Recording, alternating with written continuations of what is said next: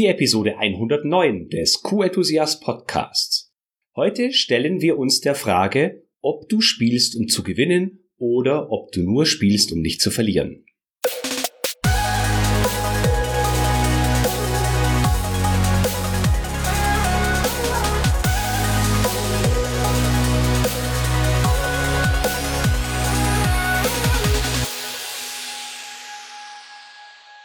Ein enthusiastisches Hallo und willkommen zur 109. Podcast-Episode. Ich bin Florian Frankl und heute klären wir, ob du im QM mitspielst, um zu gewinnen oder um nicht zu verlieren. Starten möchte ich mit einem blauen Artikel, den ich vor kurzem in der Zeitschrift Qualität und Zuverlässigkeit gefunden habe. Wenn du jetzt nicht weißt, was ich mit blauem Artikel meine, dann hör dir nochmal Episode 107 und 108 an. Dieser Artikel wurde erstellt vom Fachkreis, vom DGQ Fachkreis QM in der sozialen Dienstleistung.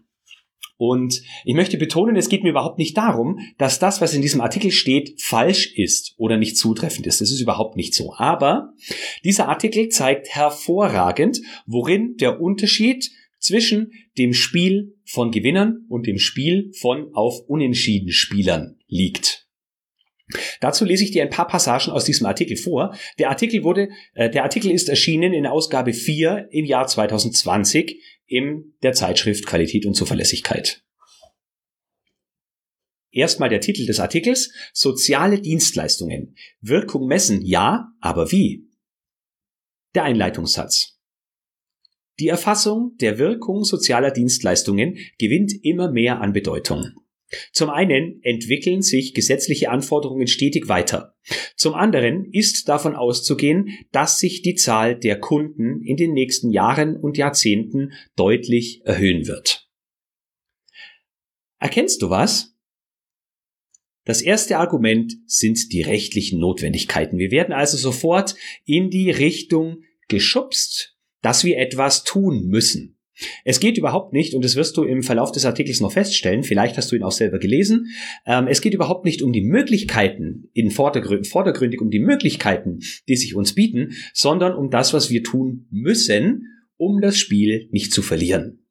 Dann sind da noch ein paar andere Punkte drin. Es geht um die Zahl der Patienten. Es geht um die Zahl der Kunden. Das werden immer mehr und deswegen lohnt es sich, in die Messbarkeit zu investieren. Da stelle ich mir die Frage, Lohnt es sich, weniger zu messen, wenn weniger Patienten da sind?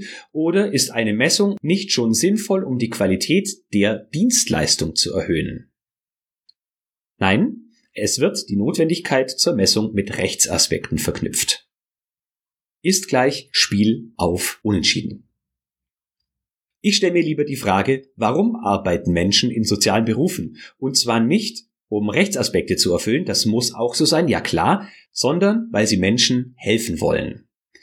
Und wenn wir in QM erreichen wollen, dass andere Menschen uns bei unseren Qualitätsvorhaben und auch bei der Erfüllung rechtlicher Aspekte unterstützen, dann sollten wir nicht im ersten Wortlaut die Rechtsaspekte nutzen, sondern das nutzen, was Menschen wirklich antreibt und im Hintergrund die Rechtsaspekte erfüllen. Und nur, wenn das nicht geht, mit Zwang arbeiten.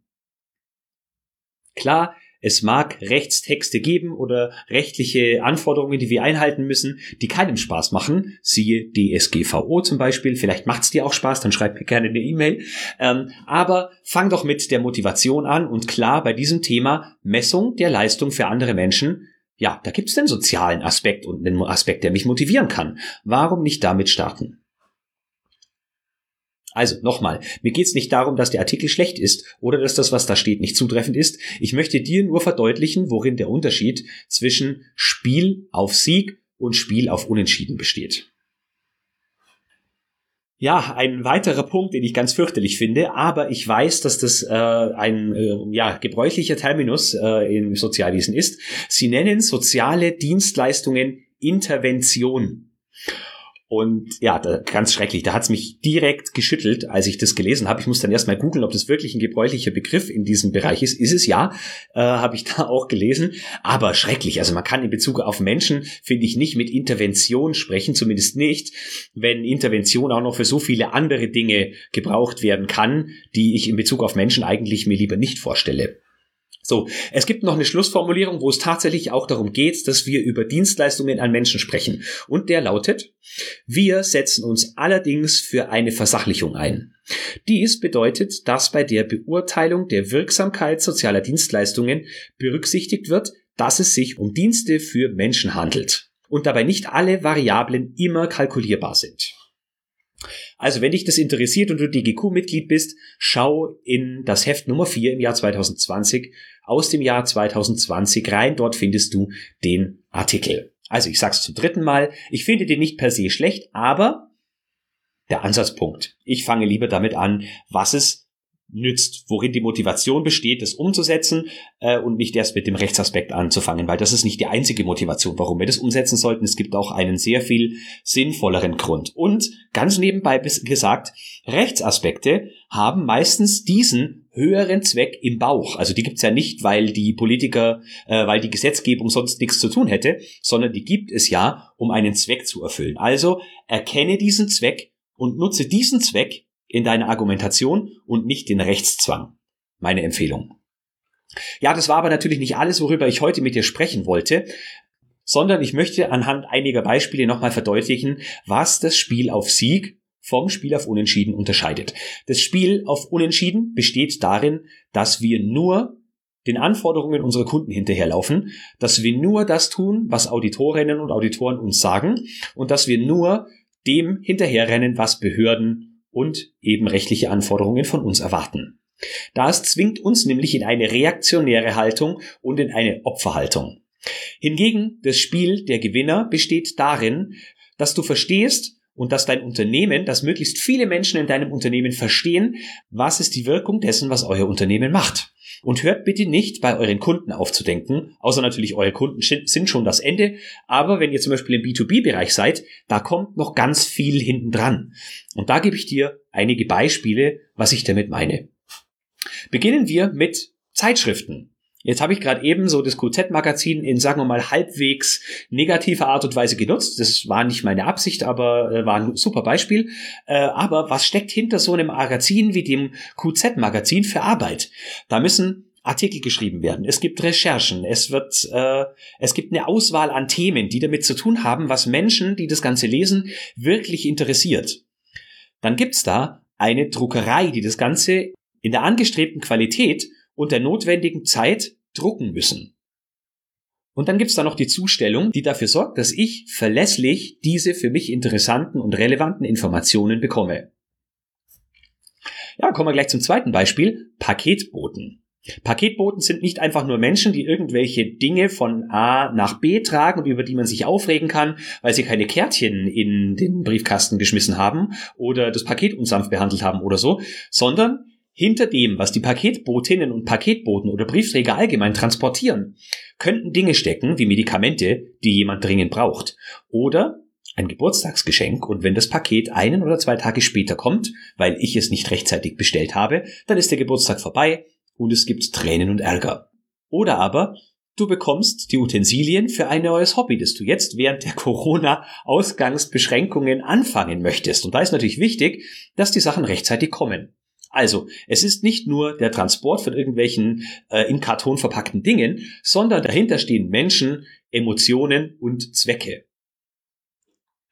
Nächstes Beispiel ist ein Stahlwerk, also ein denkbar unbelebter Werkstoff, der aber sehr vielfältig einsetzbar ist. Du könntest zum Beispiel ein, ein Stahlwerk kann zum Beispiel Träger für Wolkenkratzer herstellen. Jetzt stell dir mal vor, in der Legierung für den Stahl klappt irgendwas nicht und das der Wolkenkratzer bricht zusammen nach 15 Jahren oder so.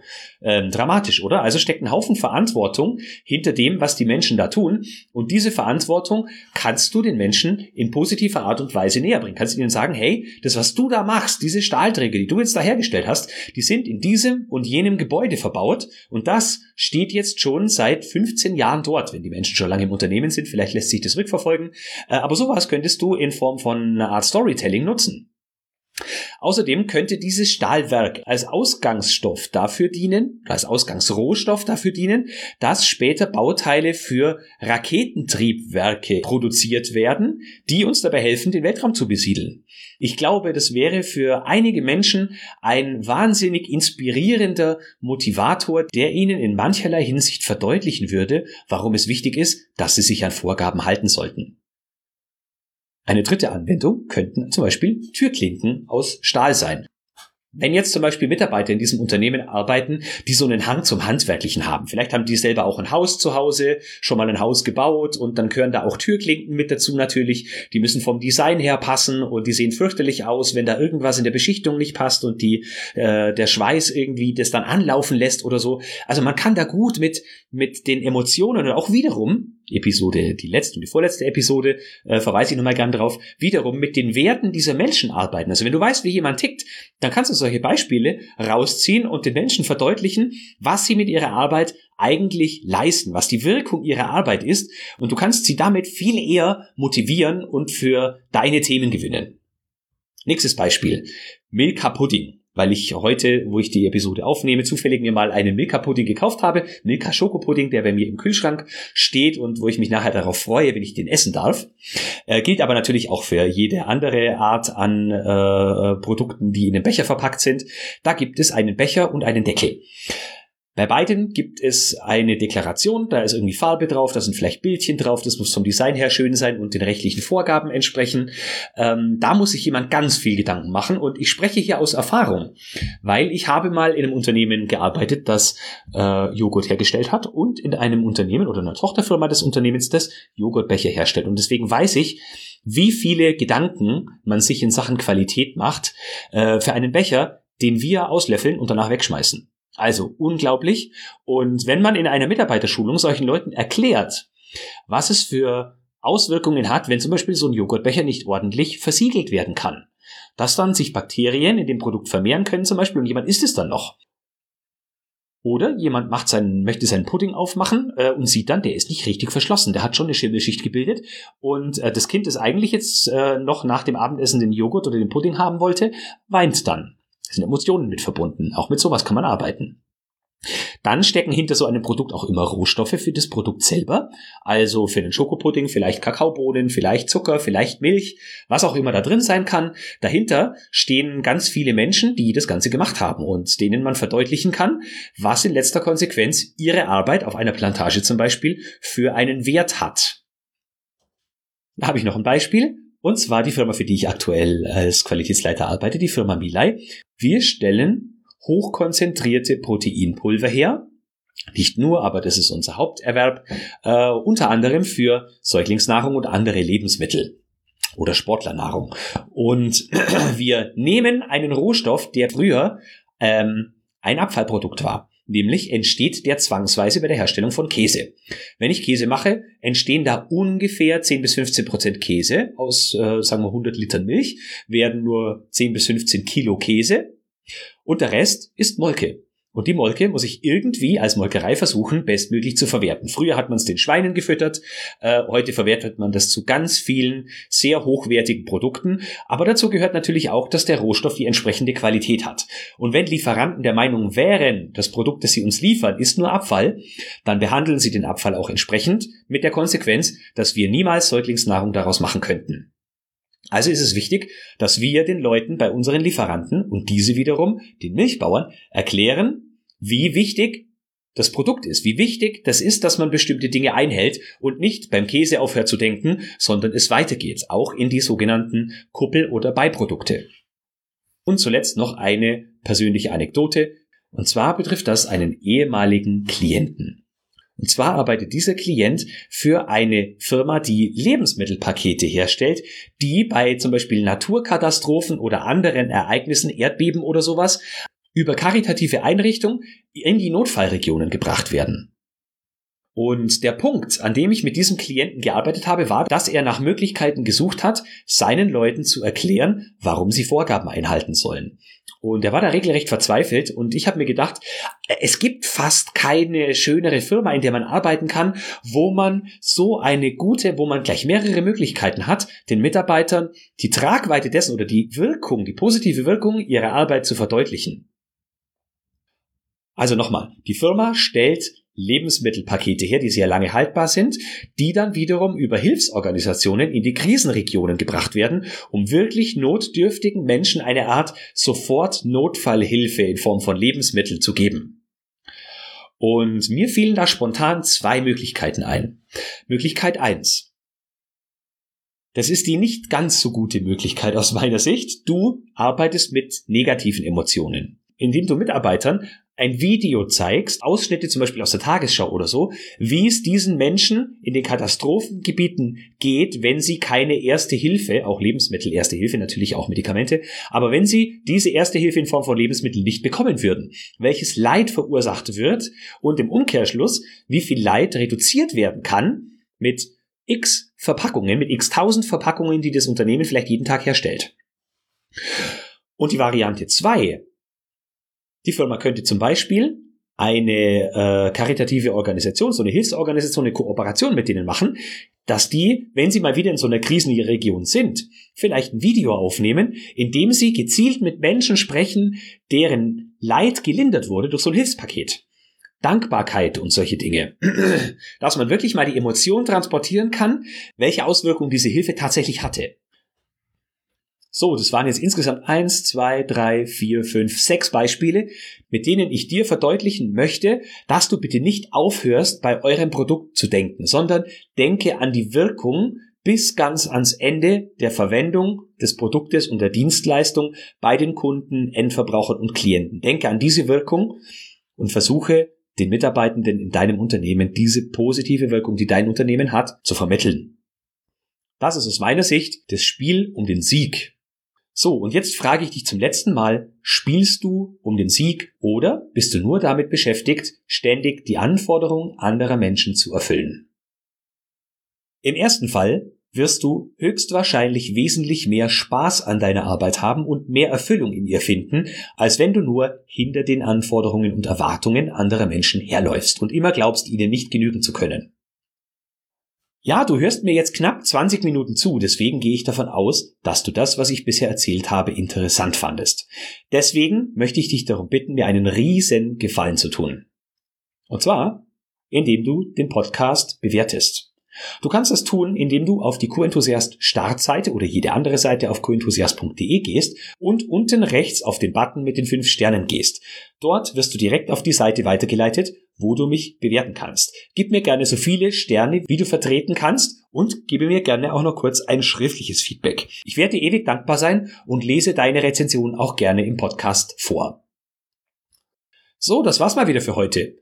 In der nächsten Woche treffen wir uns schon zur Episode 110. Ich schicke dir enthusiastische Grüße, habe eine angenehme restliche Woche und denke immer daran, Qualität braucht kluge Köpfe. So wie dich.